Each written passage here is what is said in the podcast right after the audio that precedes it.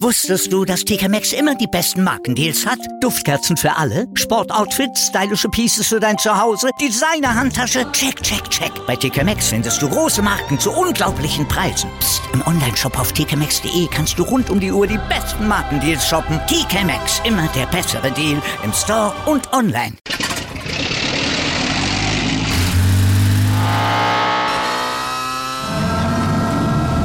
Von 0 auf 100. Aral feiert 100 Jahre mit über 100.000 Gewinnen. Zum Beispiel ein Jahr frei tanken. Jetzt ein Dankeschön, rubbellos zu jedem Einkauf. Alle Infos auf aral.de. Aral, alles super. Uwe Seelers bronzener Fuß steht in Überlebensgröße vor dem Volksparkstadion. Cristiano Ronaldo wurde auf Madeira auch schon in Bronze gegossen.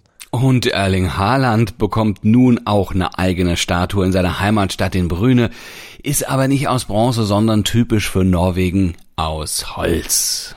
Ich wollte gerade sagen Ikea-Bausatz, aber das ist ja Schweden. Aber vor allen Dingen äh, der, der Holzkopf von Haaland, also der der Statue, ne, der sei für den Künstler eine Herausforderung gewesen, hat der gesagt. Der habe er richtig dran üben müssen, hat erstmal ein paar Büsten angefertigt. Er wollte wahrscheinlich nicht, dass es das eine Karikatur am Ende wird.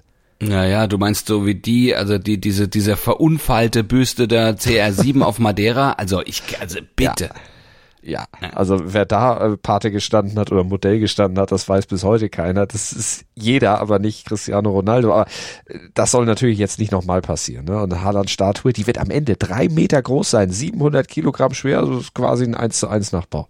Ja, vielleicht ein bisschen größer. ja, aber wenn Erling daneben steht, äh, wird es ja das einzige Mal sein, dass es, äh, dass, dass, dass er dann klein aussieht. Ja, also das hat zumindest der Künstler gesagt. Hm. Und wir haben euch wieder einen Podcast zusammengeschnitzt mit diesen Themen. Der Abstiegskampf in Liga 1 ist natürlich gleich bei uns Gesprächsthema. Außerdem haben wir Iron Woman Anna Haug vor der Triathlon WM am Samstag in den USA im Interview zu bieten und wir haben die Tipps für den Formel 1 Grand Prix in Miami von unserer Expertencrew von Starting Grid für euch eingeholt. Guten Morgen zu Stand jetzt dem ersten Sportpodcast des Tages. Erhält dich überall dort, wo es Podcasts gibt und unterstützt wie immer vom Sportinformationsdienst vom SED. Ich bin Andreas Wurm. Und ich bin Malte Asmus und wir würden uns freuen, wenn ihr uns liked, besternt, rezensiert, ihr kennt das Spielchen und natürlich abonniert, ganz, ganz wichtig, ganz egal wo, im Podcatcher eurer Wahl, da findet ihr uns auf jeden Fall mit Stand jetzt. Malte, was war das denn bitte gestern für ein Fußballabend? Unfassbar, oder? Ja, da gehen wir gleich nochmal ganz, ganz detailliert drauf ein. Darüber spricht heute die Sportwelt. Stand jetzt. jetzt. Die Themen des Tages im ersten Sportpodcast des Tages. Stand, Stand, Stand, Stand. Jetzt. Mit Andreas Worm und Malte Asmus auf meinsportpodcast.de. So, jetzt kommt natürlich erstmal der Fußball von gestern Abend noch zu Wort. Eintracht Frankfurt hat es also geschafft und durch einen 1 zu 0 Heimsieg über West Ham den Einzug ins Finale der Europa League geschafft. Und jetzt greifen die Frankfurter 42 Jahre nach der letzten Europacup-Finalteilnahme nach dem silbernen Pott. Dabei spielte Frankfurt gegen West Ham natürlich auch die frühe rote Karte von Cresswell in die Karten. Borede nutzte dann die Überzahl zum Tor des Tages und den Vorsprung, den verwaltete Frankfurt dann clever über die Zeit, auch in der zweiten Hälfte, wo dann West Ham nochmal ein bisschen gefährlicher wurde, aber das hat die Eintracht am Ende sehr, sehr gut gemacht und verdiente sich den Trip nach Sevilla redlich und auch die Fans der Eintracht, die lieferten mal wieder im Stadion eine Spitzenleistung ab, inklusive beeindruckender Choreo vor Anpfiff. Im Endspiel, da trifft Frankfurt aber nicht auf Leipzig, kein rein deutsches Finale, sondern auf die Glasgow Rangers, denn die kämpften vor heimischem Publikum wie entfesselt, agierten extrem offensiv und siegten hochverdient mit 3 zu 1 gegen Leipzig, gegen ja, ein Gegner, der auch sehr, sehr erschreckend harmlos war unterm Strich, offensiv wie defensiv und letztlich mehr als ein Kunkus Tor zum zwischenzeitlichen 1 zu 2 dann auch nicht zustande brachte. Damit ist die erste von zwei großen Titelchancen im Saisonendsport für RB Futsch. Pokalfinale in Deutschland haben sie noch, aber Europa League, der Traum ist ausgeträumt und nach zwei Niederlagen zuletzt in der Liga in Folge, ja, da müssen die Leipziger auch um die Champions League Quali bangen. Was sagen wir nach diesem Abend? Bye bye RB, hello Eintracht, für die auf den Sieg natürlich dann auch noch eine magische Nacht in Frankfurt folgte. Möglicherweise feiern sie da Stand jetzt sogar immer noch. Stand jetzt Aktuell. Ja, für die Bayern geht's sportlich am 33. Bundesligaspieltag und damit sind wir beim Vorausblick eigentlich um nichts mehr. Trotzdem, alle gucken auf sie. Naja, klar, es gilt schließlich die Frage zu beantworten, wie viel Ibiza ist denn noch in den Knochen oder müsste man sagen im Blut der äh, zumeist ja jüngeren Spieler. Diese Frage könnte am Ende Einfluss haben auf die Beantwortung der eigentlichen Frage des Saisonendspurts. Wer steigt direkt ab aus der Bundesliga und wer darf in der Relegation dann doch noch ein bisschen hoffen? Ja, vier Clubs sind von dieser Frage noch die, ja, betroffen. Für sie könnte der Auftritt der Bayern am Ende existenziell werden. Das ist einmal vor allem der VfB Stuttgart als direkter Gegner der Bayern am Sonntag, aber vor allem auch Arminia Bielefeld, denn für die ist am letzten und am vorletzten Spieltag, oder jetzt am vorletzten vor allen Dingen erstmal, noch alles drin. Naja, denn die spielen heute Abend beim VfL Bochum und abhängig vom Ergebnis da könnte die Arminia vom vorletzten auf einen Relegationsplatz springen, aber sie könnte auch als zweiter Absteiger neben Kräuter Fürth dann schon feststehen. Hm. Das können sie aber zumindest aus eigener Kraft verhindern. Wenn sie denn ja, den schon geretteten VfL Bochum schlagen würden, dann dürften sie nämlich weiter hoffen, sich zumindest noch in die Relegation zu retten. Ja, aber sie haben zwei Punkte Rückstand ne, auf dem VfB Stuttgart und obendrein in den letzten fünf Spielen zwei unentschieden, zweimal unentschieden gespielt, aber vor allem eben auch dreimal verloren. Ja, aber der VfB Stuttgart, der muss jetzt damit rechnen, dass sich die Bayern nicht nochmal so desolat präsentieren wie zuletzt beim FSV Mainz 05. Also die Abstiegsfrage, die könnte dann in einem Fernshowdown am letzten Spieltag dann erst entschieden werden. Naja, da sagt noch mal einer, die Bundesliga ist langweilig, ne? Vielleicht ja. oben, aber unten geht's ja doch noch. Die anderen zwei, der wie gesagt vier Teams, die Stand jetzt noch absteigen können, könnten sich an diesem Wochenende schon retten. Das ist zum einen der FC Augsburg und zum anderen Hertha BSC. Die haben quasi Matchball und den könnten sie auch verwandeln. Ja, da Augsburg schon sechs Punkte vor Stuttgart liegt, könnte der FCA bei Anpfiff ihrer Partie gegen Leipzig sogar schon gerettet sein. Also Augsburg spielt nämlich erst Sonntag 19.30, also nach Abpfiff des Duells Stuttgart gegen Bayern.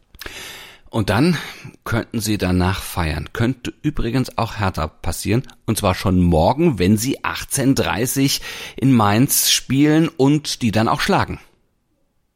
Die spielen aber zu Hause. Warte mal, da mach ich's nochmal.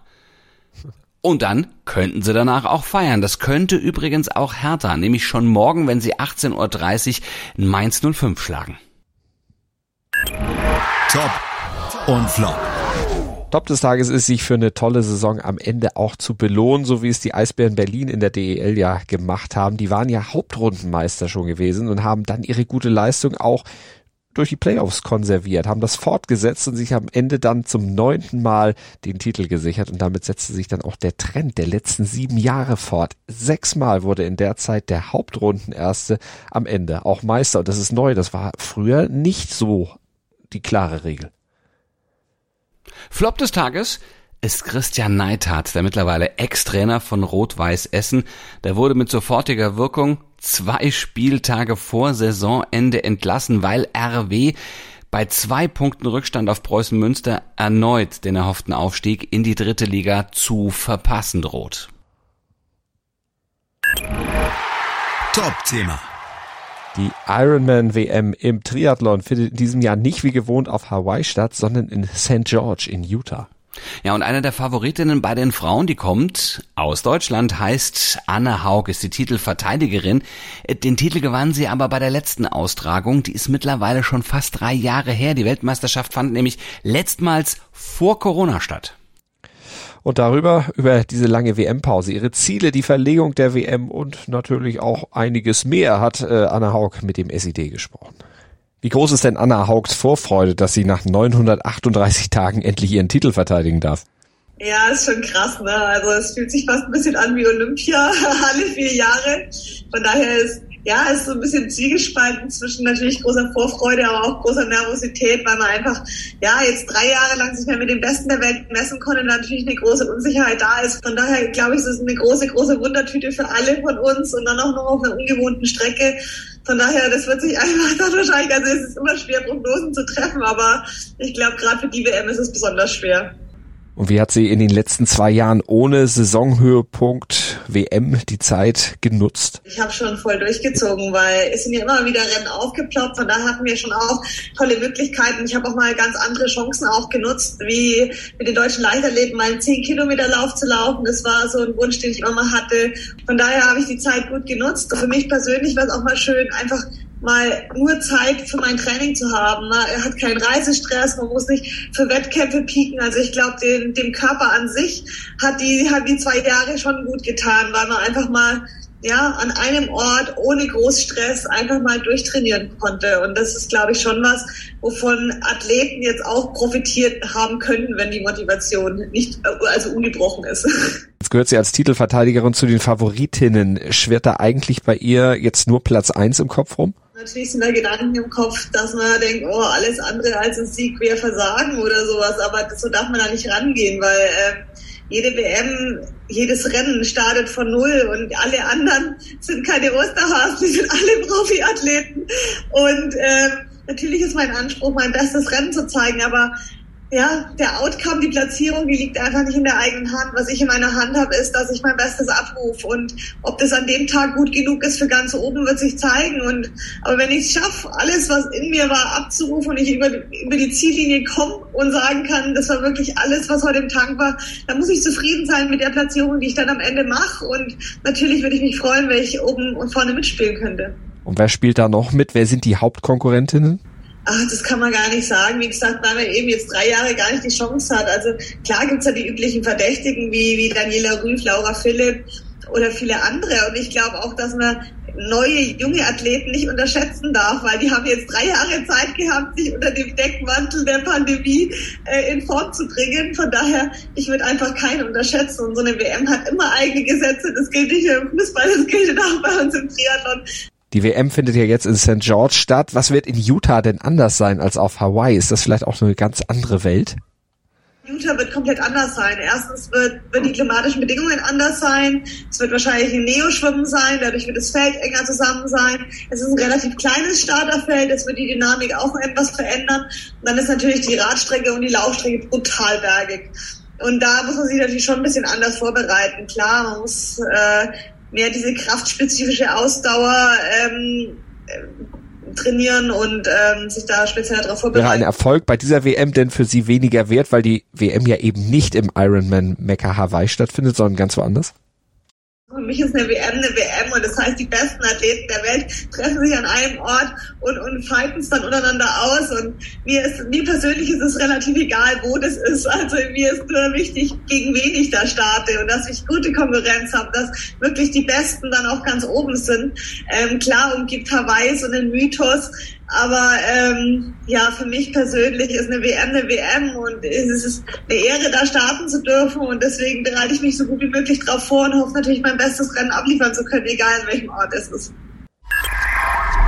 Heute in der Sportgeschichte für den 6. Mai 2017. Da hatte Marathonass Elliot Kipchoge nicht weniger als eine Mondlandung angekündigt im übertragenen Sinne. Er wollte als erster Mensch überhaupt ein Marathon in unter zwei Stunden laufen.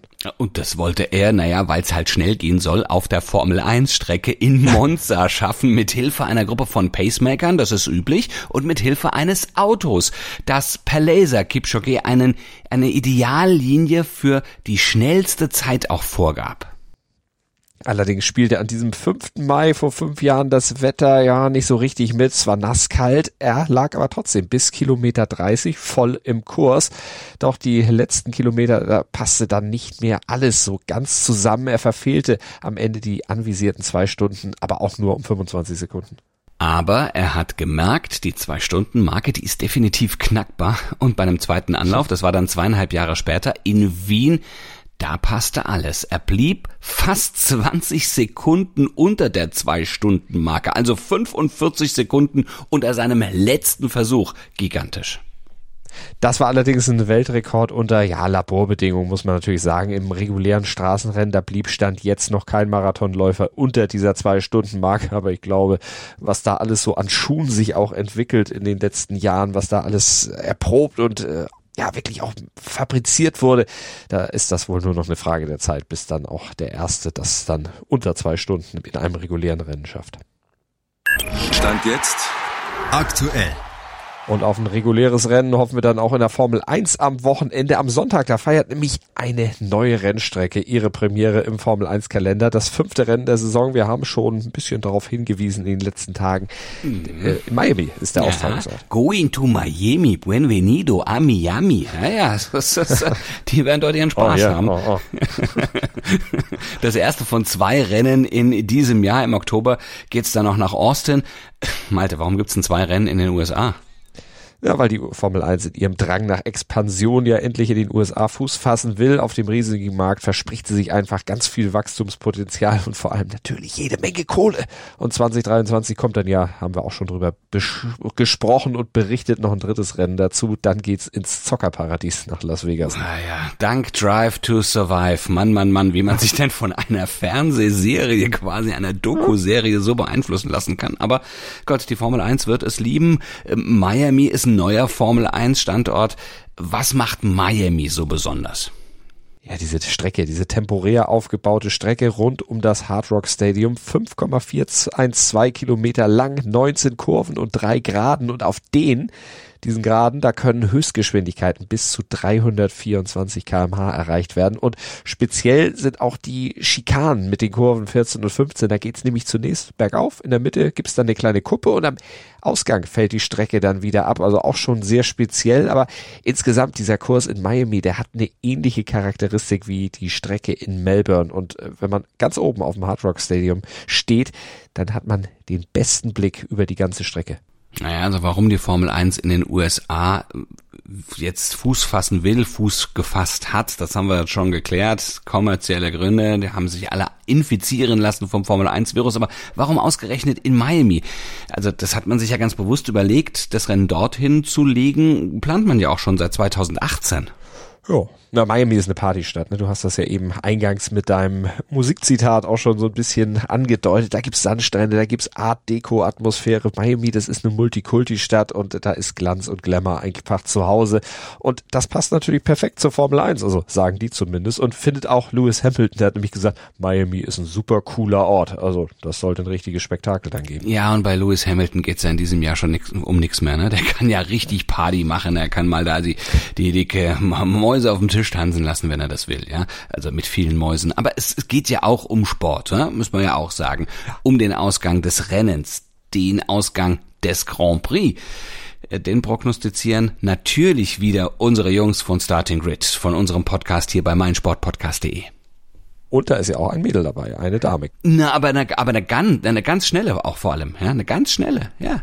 Kevin Scheuren, Sophie Affeld und Christian Nimmervoll sind das, die Starting Grid Crew. Kevin, was tippt ihr denn diesmal? Äh, wir tippen die ersten drei, die Pole Position und wer wird letzter? Christian, du fängst an. Ähm, die ersten drei würde ich sagen Leclerc, oder nee, machen wir es wieder ein bisschen mutiger. Machen wir Sainz, äh, Verstappen, Perez.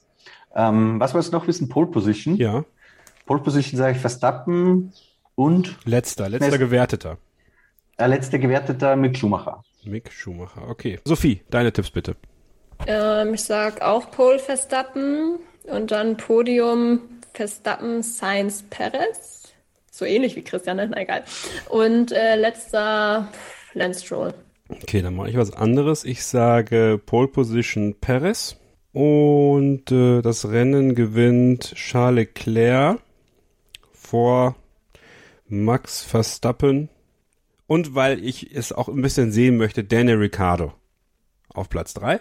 Und letzter wird, wer hat den Unfall und muss dann hinten rumdümpeln? Ich will nicht Latifi sagen. Ja, ich fand das auch langweilig. Tut mir irgendwie auch leid jetzt. Ich mag den ja. Ähm, nehmen wir doch mal.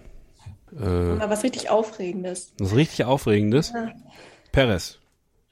Ja, das passt ja auch, weil unter den Top 3 ist er ja trotz genau. Kohl bei dir nicht. Also. Völlig wild. Das ist das, was wir hier im Podcast machen. Wir tippen einfach völlig wild. Das bringt der Sporttag.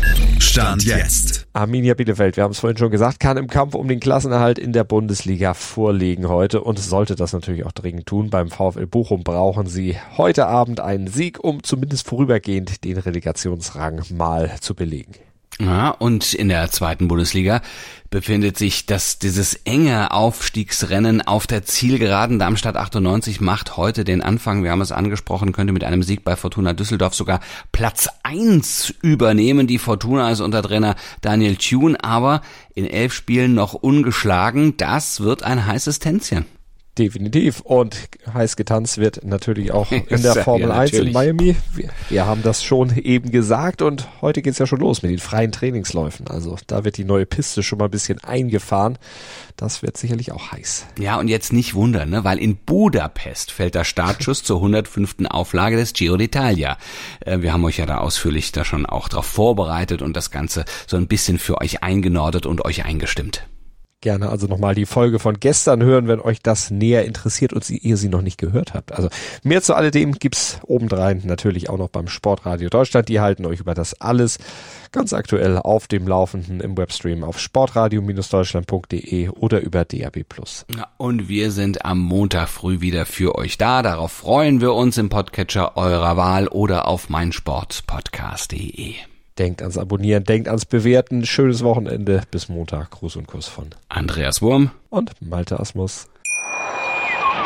Wusstest du, dass TK Maxx immer die besten Markendeals hat? Duftkerzen für alle, Sportoutfits, stylische Pieces für dein Zuhause, Designer-Handtasche, check, check, check. Bei TK Maxx findest du große Marken zu unglaublichen Preisen. Psst. im Onlineshop auf tkmaxx.de kannst du rund um die Uhr die besten Markendeals shoppen. TK Maxx, immer der bessere Deal im Store und online. Wieder live von ihrem Toyota-Partner mit diesem Leasing-Auftakt. Der neue Toyota Jahreshybrid. Ab 179 Euro im Monat. Ohne Anzahlung. Seine Sicherheits Assistenten laufen mit und ja, ab ins Netz mit voller Konnektivität. Auch am Start die Toyota Team Deutschland Sondermodelle. Ohne Anzahlung geht's in die nächste Runde. Jetzt los sprinten zu Ihrem Toyota-Partner.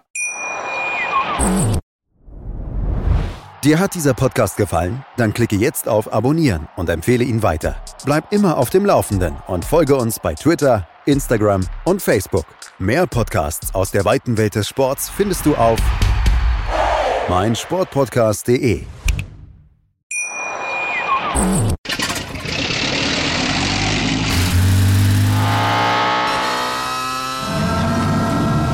Von 0 auf 100. Aral feiert 100 Jahre mit über 100.000 Gewinnen. Zum Beispiel ein Jahr frei tanken. Jetzt ein Dankeschön, rubbellos zu jedem Einkauf. Alle Infos auf aral.de. Aral, alles super.